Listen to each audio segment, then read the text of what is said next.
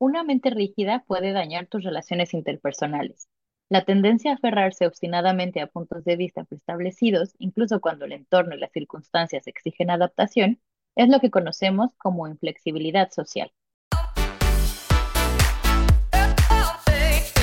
Bienvenidos a este espacio para reflexionar, analizar, debatir o simplemente conversar de todo aquello que estás pensando, pero que no te atreves a decir o no te sientes preparado para externar. Nosotras descubrimos que pasamos mucho tiempo dentro del closet y hoy queremos invitarte a salir con nosotras. Esto es El Closet.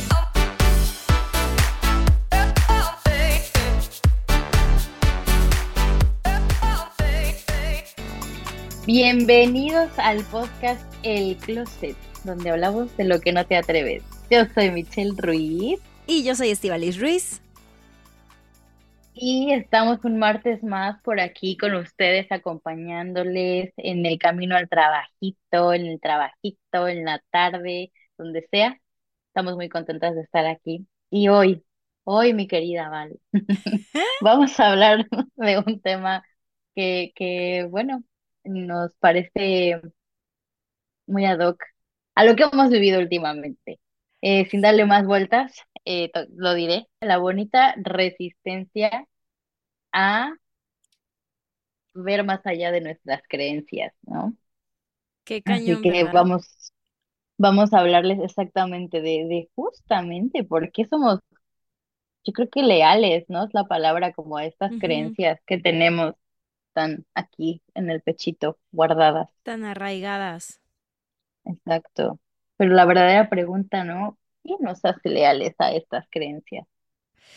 Ya sé, está tremendo Mm, porque yo como que creo que cuando salió el tema que queríamos hablar, o sea, cuando salió a la plática que queríamos hablar de este tema, em, fue porque yo me había encontrado con varias personas que estaban teniendo un poco de resistencia a ciertas creencias que yo empiezo a tener em, o a ciertas em, cosas que he estado como probando, ¿no? Experiencias nuevas.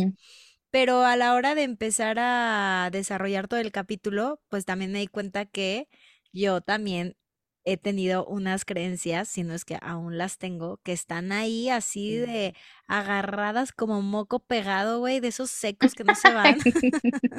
Qué asco. Pero ya sé cuál dije, está. sí los he sentido.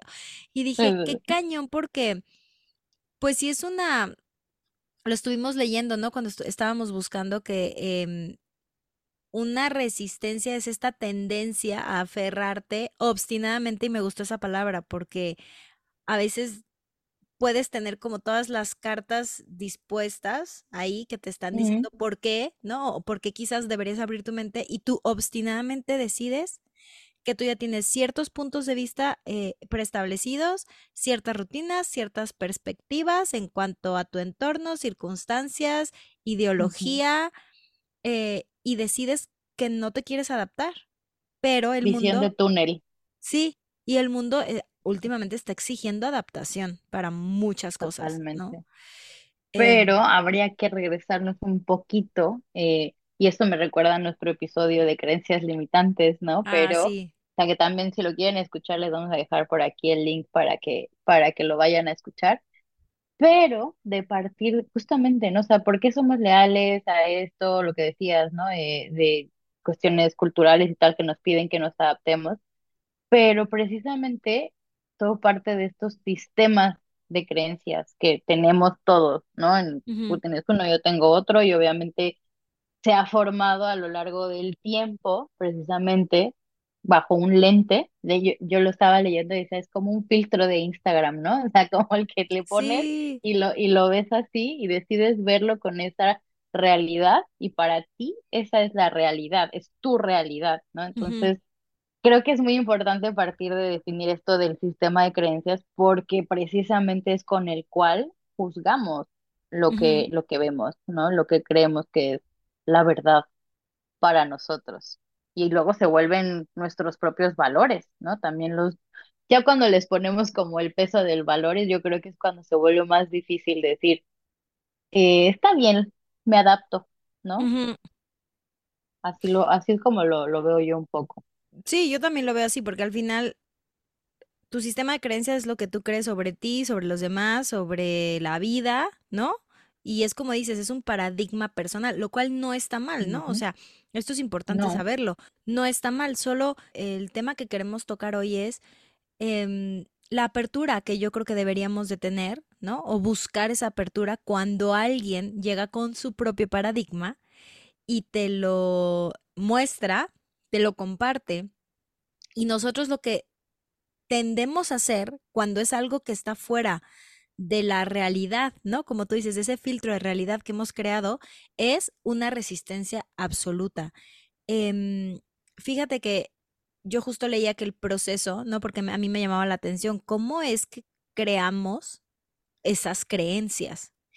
Y justo estaba leyendo el documento de una psicóloga que decía que tiende a ser muy silencioso porque a veces ni siquiera nos damos cuenta cuando adoptamos esa creencia propia. Obviamente, igual que en creencias limitantes, pasa desde muy pequeño, ¿no? O sea, pasa lo que te enseñan en tu casa, lo que te enseñan tus maestros, lo que quizás tú ves en la televisión, eh, bueno, ahora redes sociales, no se diga. Em, pero, por ejemplo, es un proceso donde esta creencia se produce en un instante, pero para que se haga esa creencia tienen que alinearse varios aspectos. Esto me llamó mucho la atención. Primero, pues es la experiencia que acabas de vivir, ¿no? Este ejemplo de niño, ¿no? Cuando te estaban di y di. Eh, no te acerques al fuego que te quemas, no te acerques al fuego que te quemas. Entonces, la experiencia que acabas de vivir es que tú vas y pones la mano y te quemaste, te dolió, te ardió. Dos, viene la sentencia dicha por alguien que emocionalmente, ojo, es importante para nosotros. O sea, si llega el primito que te cae mal y te dice algo, no le vas a hacer caso, no se va a volver una creencia. Pero si tú al llorar porque eso te quemó y tu papá llega y te dice, te dije que no te acerques al fuego porque te quemas, ahí sucede que yo acepto esa creencia. Digo, obviamente estoy hablando ahorita del fuego porque es como más fácil entenderlo, ¿no? No, claro, pero además de que, digamos, los factores que están presentes son los que detonan que se vuelve una creencia, que es a lo que tú refieres, porque es una, es, una emoción, es una persona de autoridad, eh, tú eres, para empezar, más pequeño y eres más esponja que un adulto y absorbes más cosas, pero también la, la frecuencia, ¿no? Y la periodicidad con, la que te lo dicen, que yo creo que eso es algo muy importante, porque como dices, estás con este primo, ¿no? Y que a lo mejor es el típico niño desastre, ¿no? Que todo el tiempo está haciendo travesuras. A lo mejor ahí es donde más vas a escuchar, no toques el fuego, no metas los dedos al, al contacto, no, ¿sabes? O sea, no estás jugando con los peces de tu prima, ¿no? ¿Sabes? como que todo el tiempo ahí estás escuchando eso, es cuando ya te compras o ya te guardas esa creencia en tu sistema de creencias y se va arraigando, justamente, se va metiendo en lo más profundo y es cuando cuando creces y dices, ah, caray, ¿esta de dónde venía? Mira, una que es como más común y todavía se vive mucho, o sea, aunque pareciera que no porque el mundo avanza, pues es la gente homofóbica, ¿no? O sea, ah, sí. por ejemplo, esa es una creencia que hay personas que todavía creen que eh, ser gay o que te guste alguien de tu mismo sexo está mal. O sea, literal, en ellos está mal. no es normal. No es normal. Porque viene quizás de pues la religión que ellos practiquen o vete tú a saber, ¿no? Pero puede ser que si tu abuela o tu abuelo todo el tiempo tuvo discursos homofóbicos, ¿no? Y, y, con esta situación de la religión. No, es que en la Biblia dice que no se pueden estar dos del mismo sexo juntos porque no hay procreación, whatever. ¿Qué pasa? Que tú a lo mejor cuando creces y tienes hijos, o sea, yo ahí pregunto, ¿y si tú tienes un hijo gay? ¿No? ¿Qué, vas a hacer? Entonces ahí es donde empiezan a venir esas resistencias, por lo que, pues, tenemos que empezar a abrir nuestra nuestra mentalidad, pero es justo, ¿no? Él, esta persona lo aprendió por, pues, personas que, que tenían una autoridad hacia él. Y que además lo, lo, lo vamos en este ejemplo muy claro, no, no solo es que se le inculcó desde pequeño y por eso se arraigó, sino que además hay que acordarse que las creencias, o sea, se sigue incluyendo a nuestro sistema de creencias a lo largo de nuestra existencia sea, literalmente hasta que nos dejemos de existir en este plano es que vamos a dejar de incluirlas. Entonces, imagínate, tienes a tus papás, tienes a la sociedad y todo el mundo diciéndote que está mal, está mal, no es normal, no es normal, te vas a ir rodeando de gente que piensa bajo ese mismo Exacto. sistema de creencias y entonces eres adolescente, eres adulto, te vuelves padre y como dices, yo sigo en mi creencia de que no es normal ser gay hasta que tengo un hijo gay. Y ahí es donde realmente vienen los, los verdaderos madrazos, ¿no? O sea, yo también por ahí, por ahí ve, bueno, eh, por ahí he visto estos casos, precisamente este claro ejemplo de, de personas que en su creencia tan arraigada de, pues, machista, ¿no? De que no puede ser así, de que vete al doctor para que se te quite, ¿no? Porque es una enfermedad, esas cosas que, claro, para nosotras, que somos de otra generación, hay como, ¿cómo crees? O sea, ¿cómo puedes decir? ¿no? O sea, hay, hay un hay un gap ahí demasiado que dices, güey, no te puedo creer que, que, que, que, que pienses así, pero para ellos es muy exacto. normal verlo de esa forma, ¿no? Ahora habría que ver justamente por qué no quieren ver más allá, ¿no? O sea, evidentemente a qué son leales, o sea, sí, obviamente a lo que me, a lo que me dicta la, la religión, a lo que me dicta mis papás, ¿no? A lo que me dicta la sociedad, pero ¿qué pasa en su interior que les imposibilita como moverse de, de, de, ¿sabes? Como de, sí, de Yo pensaba opinión, mucho ¿no? eso O sea, y realmente. justo decía, es que creo que tenemos que cuestionarnos más lo que nos dicen. Y creo que muchas veces, no sé si por cómo hemos sido mm, educados, a lo mejor las nuevas generaciones ya no son así, pero al menos yo hablo por mi generación, bueno, la nuestra y la de nuestros padres y nuestros abuelos, sí creo que fuimos generaciones donde no se cuestionaba lo que te decía la autoridad. ¿no? Y empezando igual por la religión, o sea, si el Papa dice que tienes que dar 10% a tu congregación porque solo así te vas a ir al cielo, pues eso no se cuestiona. Y yo creo que de un tiempo para acá, por eso es lo que dices, que hay un gap muy grande, porque sí creo que al menos a partir de nuestra generación, sí hay mucha gente que ya lo cuestiona todo. Yo me acuerdo desde muy niña, yo soy eh, educada en la religión católica. No lo practico. Porque a mí honestamente la religión católica no, no concuerdo con muchas cosas de las que dicen, empezando porque nos dicen que pues somos pecado original desde el momento en el que nacemos y yo no concibo un Dios que me haya creado desde el pecado. Yo creo que somos concebidos desde el amor. Creo en Dios, mm, soy espiritual, soy muy espiritual, pero fíjate, yo justo encontré mi camino espiritual cuestionándome todo.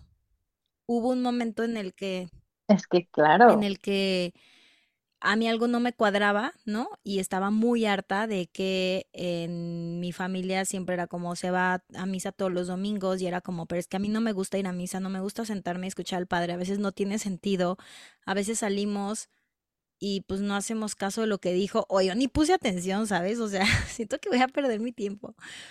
Y em, eh, leí un libro en ese entonces, no sé por qué ahorita me acordé, El Evangelio según Jesucristo de José Saramago. Y a partir de ahí empecé un camino de cuestionar. Y esto te lo digo, lo he de haber leído como a los 17 18 años.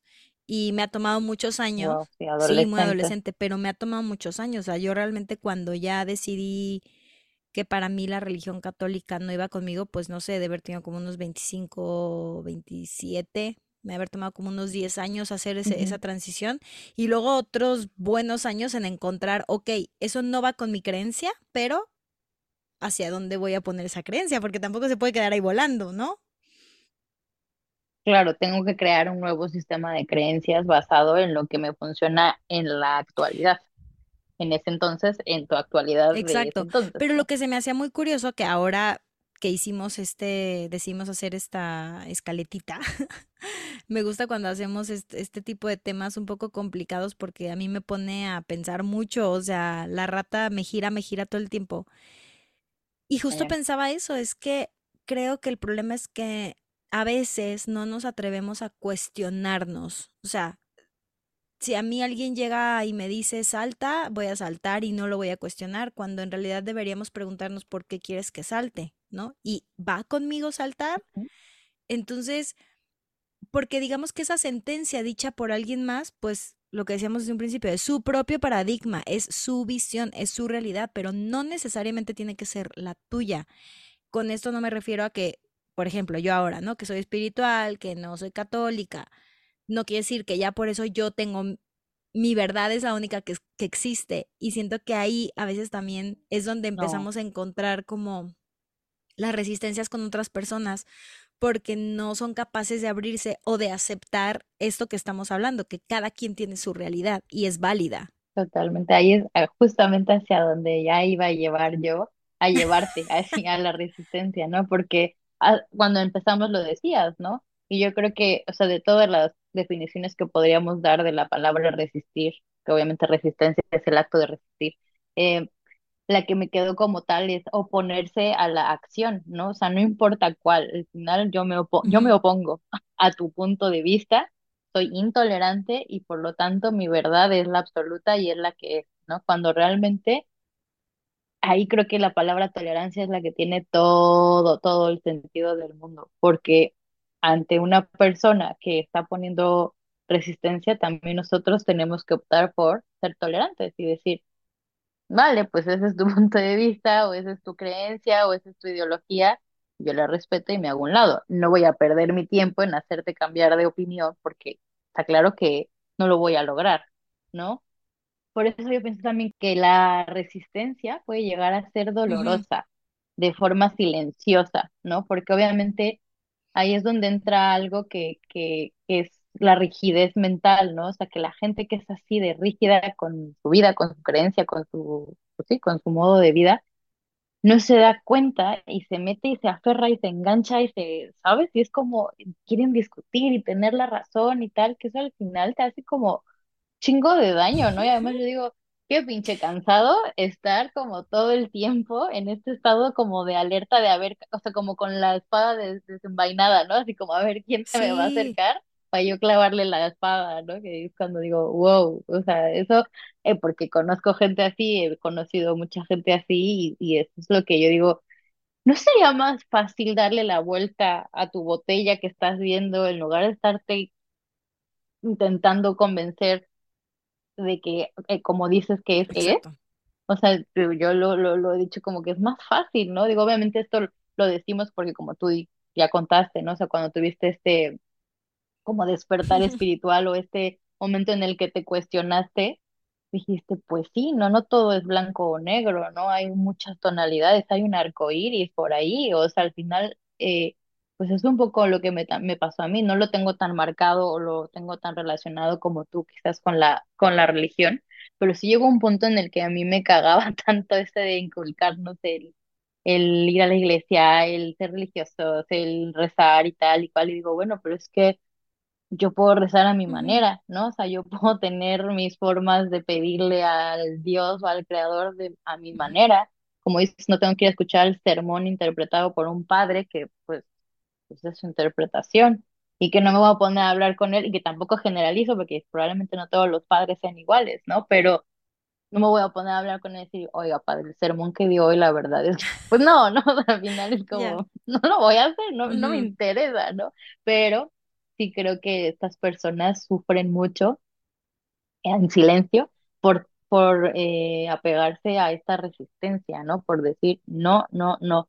Por ahí leía una, una frase de Albert Einstein que decía, la mente que se abre a una nueva idea jamás volverá a su tamaño original, ¿no? y, y pues sí, es, es verdad, porque es lo que están tan clavados en su túnel, que pues todo el tiempo va a ser del mismo tamaño, tu, mente, porque en el momento en el que decides expandir tu mente a nuevas posibilidades, te encuentras con un mundo infinito. Sí, porque al final creo que cuando te abres a escuchar, como dices, te abres a experimentar la vida de otra forma. Y quizás en esa experimentación encuentres algo que va más contigo, ¿no? A lo mejor hay algo que no sabías que podía ir mejor en tu plan de vida o que como yo, ¿no? Que esa ideología ahora a mí me hace más espiritual.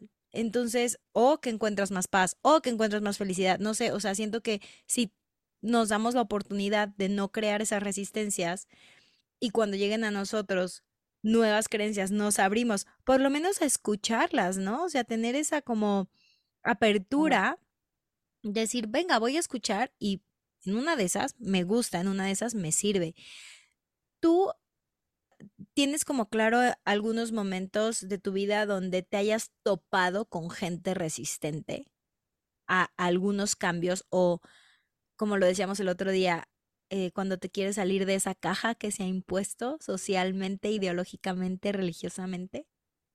Pues fíjate que he visto personas necias en mi vida, ¿no? O sea, he visto personas que se montan en su macho, como decimos en México, de, de su opinión o su punto de vista, pero no he tenido yo que verme como, digamos, enfrascada o involucrada en una situación en la que una persona sea tan intolerante a mi forma de pensar que, que, que diga, wow.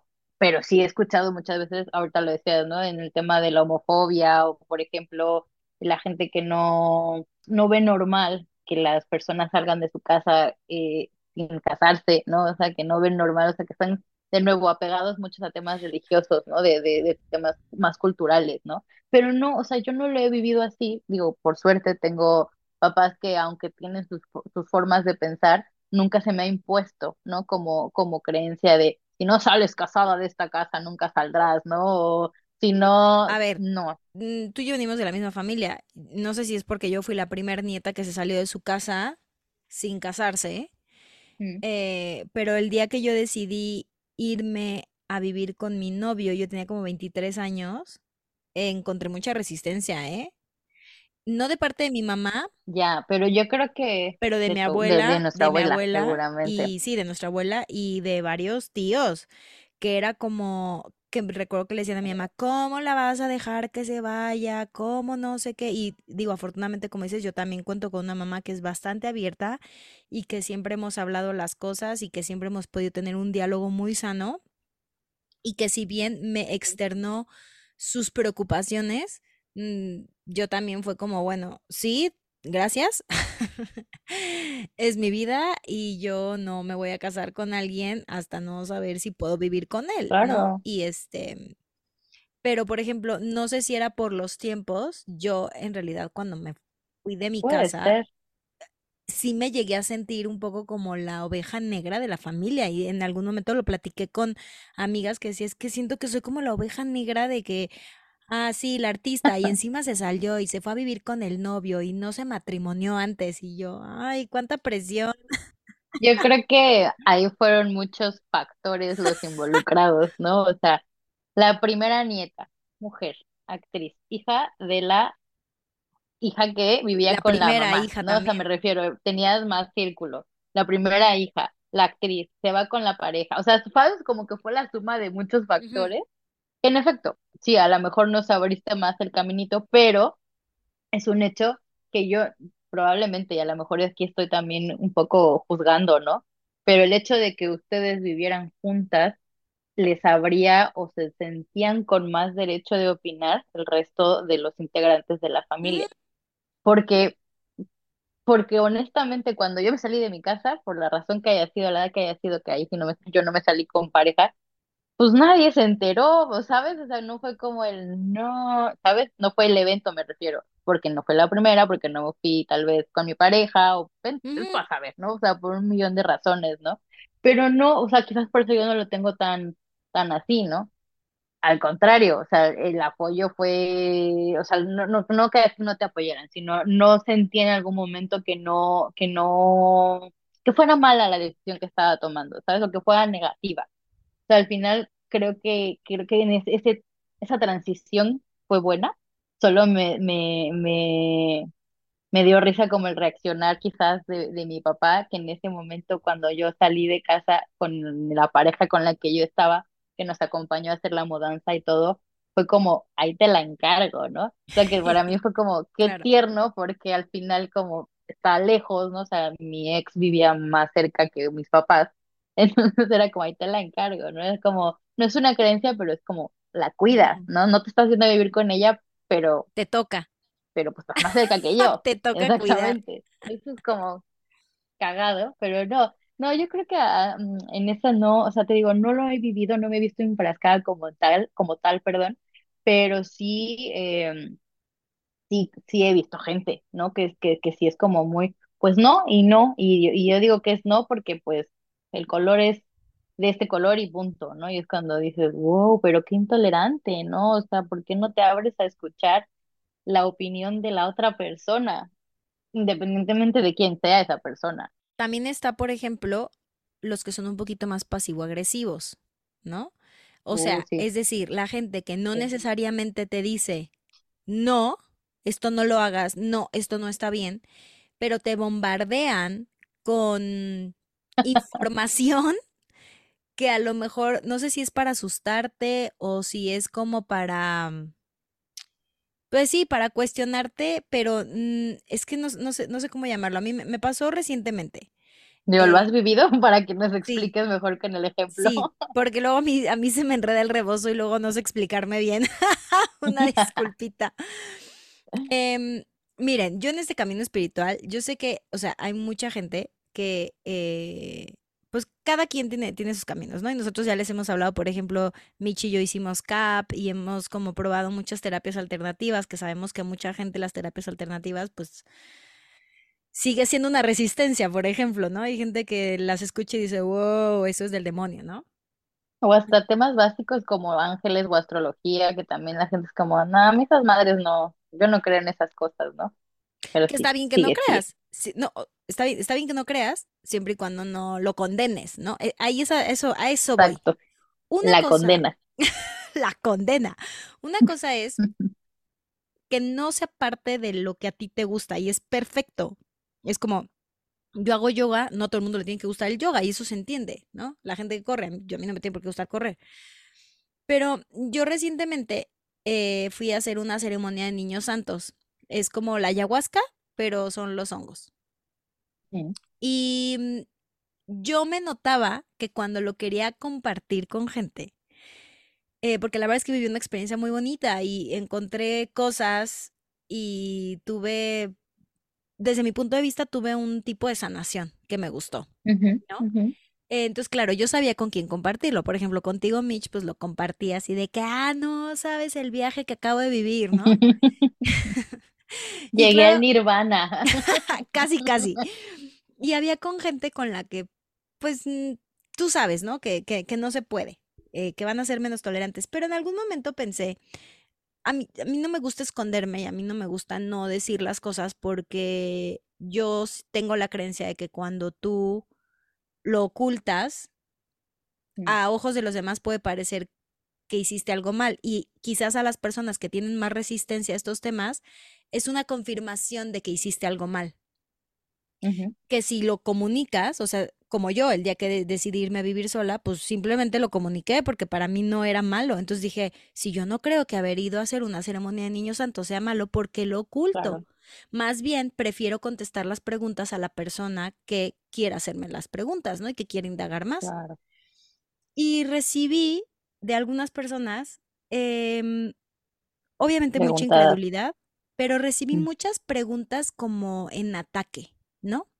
O sea, mm, como se me cuestionó, pero no en un sentido, o bueno, a lo mejor así lo sentí yo, ¿no? No lo sé. Pero Claro. mm, podía notar el miedo de estas personas de cómo es que vas a hacer esto, ¿no? Em, podía notar, obviamente, el miedo a lo desconocido, pero por otro lado era yo también le tengo miedo a lo, a lo que voy a ir a hacer, pero obviamente Claro, si me nuevo. Claro, pero si me conocen saben que investigo muchísimo, o sea, que no es así de que, ay, bueno, ya me voy, no ¿no? te vas a ir al sacrificio de los niños santos, ¿no? O sea, no vas Exactamente. a hacer eso. Pero, ¿sabes qué me llamó mucho la atención? Que sobre todo me hacían muchas preguntas de, pero ¿hay pruebas de que esto sea bueno? Y yo, sí, o sea, de hecho hay documentales, me aventé todos los documentales de Netflix, todo lo que pude investigar y era así, pero también hay gente que se muere. ¿Sabes? Como que había estas cosas entendí lo de pasivo-agresivas. pasivo-agresivo, sí, Ajá, ya, que, ya, que no es como que me dijeran, no puedes ir, porque evidentemente ahorita a mi edad nadie me puede decir lo que puedo y no puedo No hacer. puedes. pero era como una forma pasivo-agresiva de, no sé si era de tratar de asustarme, pero se sintió un poco, se sintió agresivo. O sea, hasta cierto punto yo me empecé a enganchar mucho porque me empecé a molestar. O sea, era como yo Te trataba de dar estabas las, defendiendo. Sí, trataba de dar las respuestas y se me volvía a echar otra pregunta como, sí, claro, pero es que seguramente la gente que se muere no lo van a decir. Y yo, pero no sé, o sea, como que sentía que estas personas pensaban que yo me iba a ir y me iba a super drogar, o no sé, o sea, de verdad no lo entendía. Y entonces me llamó mucho la atención porque esto es la primera vez que me pasa Mm. eh, de recibir este tipo de resistencia tan pesada. Yo creo que aquí hay que verlo desde afuera, ¿no? O sea, ahorita que lo escucho, porque yo no formé Ujú, parte de esa interacción, probablemente si, si hubiera formado parte, pues a lo mejor sí saco las garras y los dientes y me defiendo, no lo sé.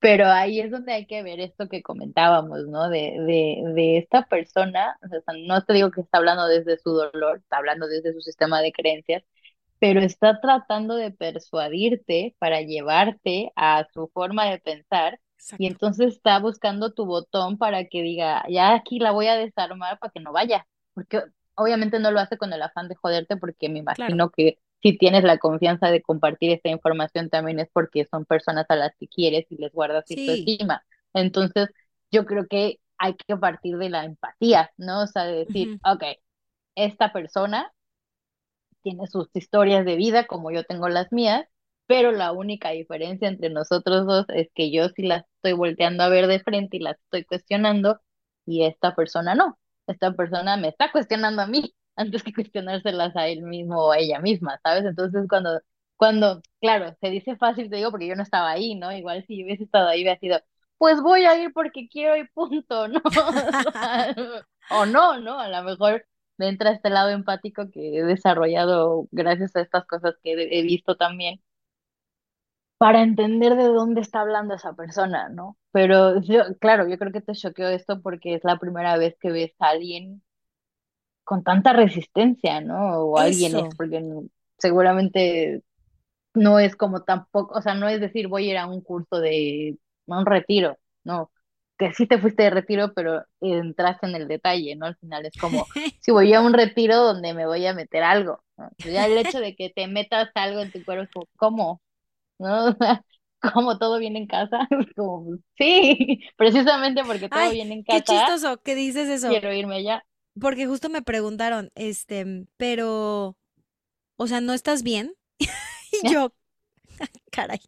Y yo, no, sí estoy bien, pero yo en mi camino espiritual quiero sanar y creo que esta es una buena manera de sanar. O sea, como, pero no puedes sanar en casa. O sea, y entonces ahí me di Ah, cuenta, está muy cañón como, Sí, justo lo que dices, tenemos chips completamente distintos, ¿no? Porque total. quizás para mí ir al psicólogo, eh, ir a hacer retiros espirituales, hacer yoga, eh, ir a hacer ayahuasca o niños santos o irme con una chamana a que me haga una limpia, para mí todo eso sirve, mientras que para estas personas todo eso es macumba, o sea, no lo sé. Sí, sí, sí, sí, sí. Entonces, Y, y te puede llevar a la muerte, que es lo peor, o sea, el peor escenario, ¿no? claro, y entonces eh, me causó mucha gracia porque el día que volví, ¿no? El día cuando nos volvimos a ver, que ya había pasado todo este tema, pues yo regresé muy contenta, la verdad. Yo venía con mucho amor en mi corazón y no hubo necesidad de hablar más. Evidentemente el tema no se volvió a tocar porque yo también en algún punto de cuando lo estábamos discutiendo antes de que yo me fuera a esta ceremonia, sí, como te decía, me enganché y dije, bueno. Un momento en el que yo solita dije, para, no te enganches, o sea, salte de ahí porque, claro, no vas a hacer cambiar la perspectiva a esta persona y ya está. Y yo creo que más bien cuando tú regreses, cuando tú veas los beneficios, pues sé, esta persona si quiere, lo verá o no lo verá, ¿no? Entonces, no sé, fue muy interesante. Sí, no, y aparte interesante, el, o- aquí, así, te invito a, a, a reconocerte esa pausa que hiciste, ¿sabes? En plan de no caer en las preguntas pasivo-agresivas y decir, qué bien, ¿no? O sea, qué bien porque me evité un pedote con esta persona, a lo mejor que mi relación con esa persona se fracturara, qué sé yo, y al final de cuentas yo voy a ir a mi retiro y Sí. voy a volver y no, o sea, y, y mi pensamiento no va a cambiar y el de esta persona tampoco, entonces como, ¿cuál es la necesidad de llegar a ese punto, ¿no? Que te repito, o sea, está, está bueno y está bueno reconocérselo, porque yo creo que también pasa, o por lo menos yo así lo creo, ¿no? O sea, cuando voy a terapia o digo cosas así en, con amigos o con, con mi psicóloga, que es como, pues es que sí, yo no debería estarme gastando mi energía o poniendo mi energía en tratar de cambiar a la otra persona, sino más bien en cómo yo eh, percibo a esta persona, porque va a ser lo más fácil, si no me voy a, me voy a gastar toda la energía que tengo y nada más me va a hacer daño, y es un poco lo mismo, ¿no? O sea, al final yo creo que, que reconocer eh, este tipo de acciones es lo importante y reconocer también, porque yo creo que todavía tenemos nosotras también alguna que otra creencia por ahí arraigada que... Justo te iba a preguntar eso, que si tú, tú puedes reconocer en ti alguna creencia que tengas por ahí. Fíjate que no sé si es, pues obviamente arraigada de, de familia me refiero, pero o, en algún momento me pasó algo y me la compré, ya sabes, como te digo, a lo largo de nuestra vida seguimos acumulando creencias, agregándolas a nuestro sistema de creencias, pero yo creo que la del miedo al éxito me la he comprado mucho y, y ahí está arraigada y no me he dado, y no, a ver, no te das cuenta de todos los días, o sea, no despiertas y dices, claro, sí, yo le tengo miedo al éxito, no, no, o sea, no, simplemente es como que ciertos actos o ciertas actitudes que dices, ¿por qué no lo haces, no? O sea, ¿por qué no?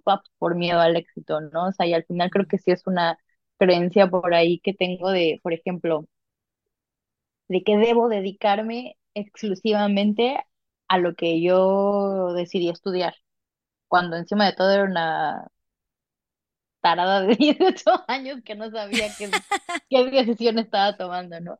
Entonces, como que esa es una de las, de las que sí tengo ahí arraigadas porque digo, no es cierto, o sea, yo puedo haber estudiado esto, pero también puedo estudiar esto otro y mi vida puede dar un giro como ya lo está dando, ¿no?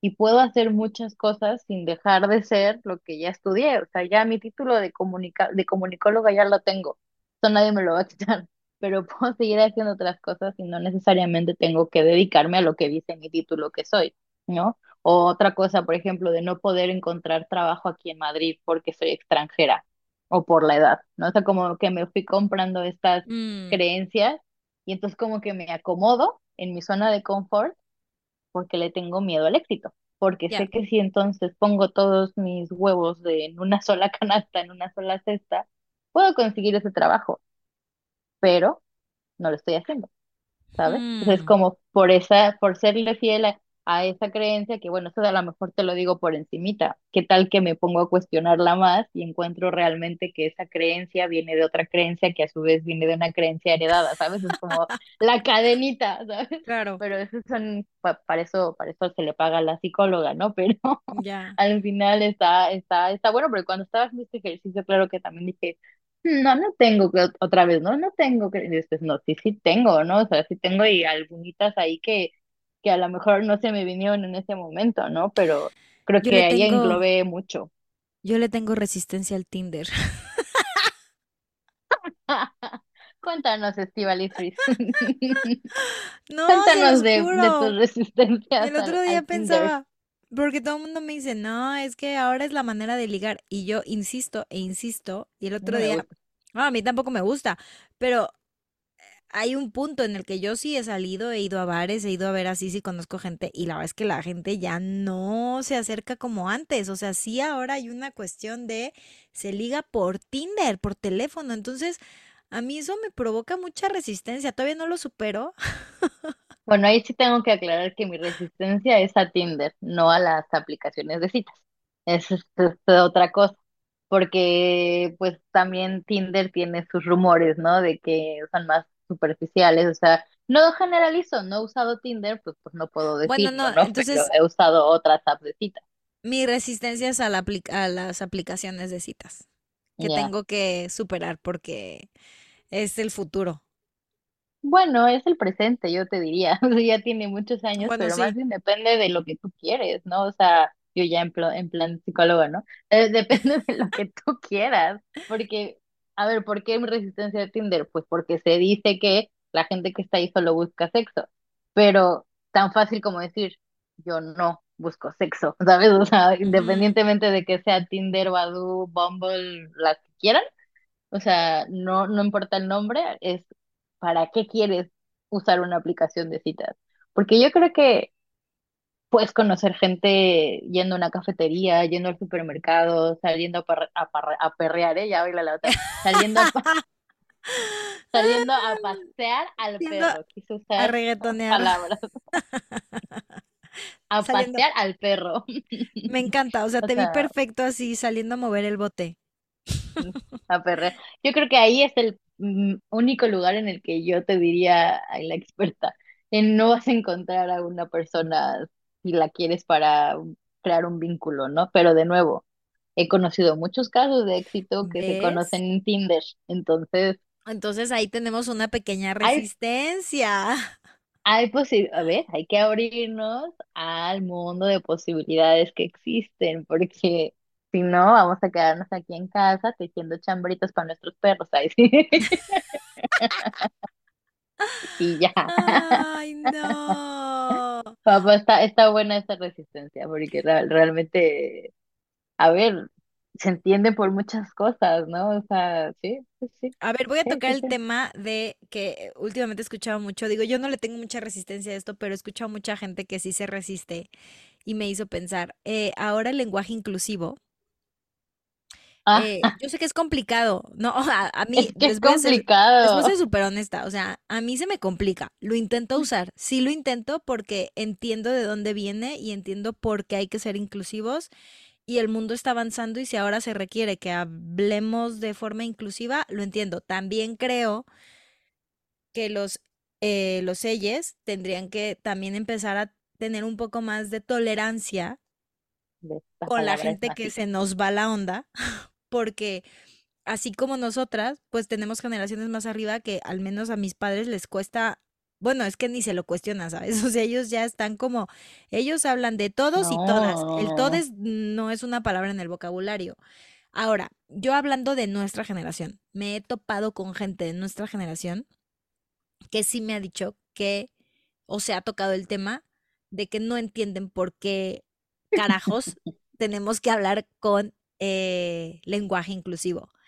Y yo pregunté, ok, ¿por qué no? O sea, mi única pregunta es, e, entiendo por qué tú me dices esto, pero ¿por qué no podríamos hablar con lenguaje inclusivo? Solo quiero saberlo, ¿no? O sea, quiero que me des una razón. Es como cuando, lo mismo que hablamos al principio del episodio, cuando alguien te dice, ser gay está mal, ok, ¿por qué? Cuéntame por qué para yo saber de dónde viene esa creencia. Y entonces me resultó gracioso que esta persona no me pudo contestar, ¿por qué? O sea, la respuesta era, pues porque no, porque, pues porque, porque así no se habla. Y era como, mm, ya, pero entonces. según quién. Ajá.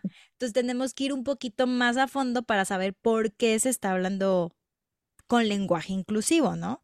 Em, claro. y entonces, por ejemplo, yo la verdad es que sí noto ahorita mucha gente con mucha resistencia a mm. incluir esta forma de lenguaje que a mí honestamente en el fondo digo, pues no me molesta, o sea, a mí no me molesta hablarlo, si me tengo que acostumbrar, porque además yo sí tengo, he tenido alumnos que sí ya se definen como ellos, entonces, pues, ¿qué hago? Pues tengo que, si los respeto como persona, pues tengo que hablarles como a ellos les gusta. Es como si a mí alguien llegue y me dice señora, le voy haciendo amiga, señora, soy señorita. Respeta que soy señorita. Dime seño para no cagarla y ya. No nos metemos en problemas. no, entiendo. de la misma forma, creo que ellas tendrían que ser un poquito más tolerantes, entendiendo que esto es un cambio que se está dando con estos años y que no todo el mundo va a estar acostumbrado. Yo creo que es en general como en la sociedad que, que nos, bueno, critican mucho que si la generación de cristal y no sé qué, pero es que es un poco lo mismo, pero al revés, ahí va. O sea, justo estas personas que, que, que, que se enojan porque no hablan bien el lenguaje inclusive y que, y que no dicen bien el ella y tal. Digo, bueno, creo que hasta en inglés es más difícil, ¿no? Pero bueno, cuestión. Son las mismas personas que también, eh, bueno, no son las mismas, pero también hay personas que tienen resistencia a aceptar, por ejemplo, a las personas trans, ¿no? O sea, todas las personas transgénero también últimamente he visto un montón de videos y digo, es que, ¿cómo puede ser que haya gente tan, o sea, sí, que está poniendo tanta resistencia a este tipo de información, este tipo de, de, pues, de, de, personas que están dentro de la comunidad, que también son personas y que también necesitan recibir el mismo trato que tú, yo, ella y todos recibimos, ¿sabes?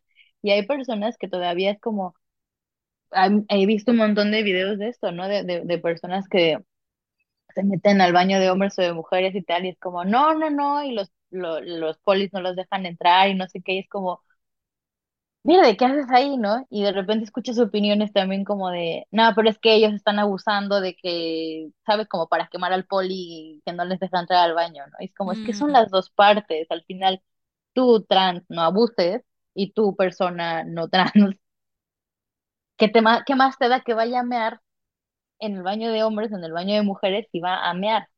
O sea, no van a, no van a entrar en el mismo cubículo, sea hombre o mujer. O sea, no pasa, no pasa nada, ¿no? Pero es, es, es un poco lo mismo. O sea, es como hablando de la tolerancia, yo creo que es un poco el tolerancia a, a las formas nuevas de ver las cosas, ¿no? Porque al final es eso, son formas nuevas, ¿no? O sea, yo no voy a decir que no te voy a hablar de ellas y te identificas, como hay tantos memes, ¿no? Es que se identifica con un coche. Bueno, pues tú te identificas con un coche y tú me estás pidiendo que te trate como tal. Bueno, lo voy a hacer, pero también sé paciente, como dices, y sé tolerante de que a la primera no te voy a decir coche, ¿no? O sea, porque tienes cara de persona. ¿sabes? Claro. es que tienes toda la razón ahí. O sea, la, la palabra clave yo creo que es la tolerancia para esas personas resistentes. Y así vamos llegando al final de nuestro episodio de hoy. Así que, pues nada, no se la vivan en contra de todo ni de todos, porque si no, no, no van a encontrar felicidad. Yo creo que sí tenemos que practicar, ¿no? Muchísimo la apertura, eh, habilitar, escuchar, o sea, de verdad, eh, abramos, sí, abramos diálogo y escuchar y, como dices tú, la tolerancia, la empatía y también, pues si tú quieres que te traten bien, pues trata bien al de enfrente. Si quieres ser escuchado, escucha al, del, al de enfrente. Si quieres que te ayuden, ayuda al de enfrente. Y nada, y así yo creo que conviviremos mejor porque este mundo está avanzando y no va a parar, ¿no? Y pueden venir más cambios y a lo mejor cuando nosotros tengamos también 60, 70 años, el mundo tendrá otras formas y tendremos que adaptarnos. Adaptarnos. Esa es la palabra. Y además, eh, yo sí les invitaría mucho que identificaran, hicieran este ejercicio de identificación de sus creencias, porque una vez que lo, como ya lo hemos dicho en otros episodios, una vez consciente no puede ser indiferente. Y en el momento en el que tú la caches, también les invito a cuestionarlas, ¿no? O sea, ¿de dónde viene? La, la, ¿Es mía realmente? ¿Es costumbre? Eh, ¿Me está funcionando? ¿No me está funcionando? le soy leal porque me la inculcó mi mamá, mi papá, o sea, todas estas cosas que realmente te permitan como sacarla de ti a la creencia y ponerla enfrente, sentarla en una silla y decirle, a ver qué pedo, ¿no? O sea, y también qué estás haciendo ahí, qué me estás queriendo enseñar, y si no me estás enseñando nada, a cagar, ¿no? O sea, váyase de aquí porque no, no, no me está funcionando ya. Entonces, sí sería un buen ejercicio que les recomendaría que les recomendaría hacer y por otro lado eh, que vuelvan sus creencias, pues ahora sí volviendo un poco las creencias limitantes en creencias potenciadoras, ¿no? Que te ayuden a, a, a expandirte, a crecer y a ver obviamente otros puntos de vista a través de esta bonita palabra que es la tolerancia. Y pues nada, así hemos llegado al final de este bonito episodio en este martes del closet donde hablamos de lo que no te atreves. Muchas gracias por estar aquí con nosotros. Nos vemos el próximo martes con más contenido, con más cosas para reflexionar y más cosas para chismear. Y no olviden seguirnos en arroba al closet en Instagram, por favor. Eh, les, agradecemos como siempre su like, su comentario y su share.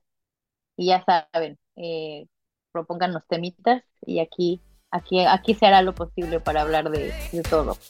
Ahora sí. Gracias. Adiós, gracias.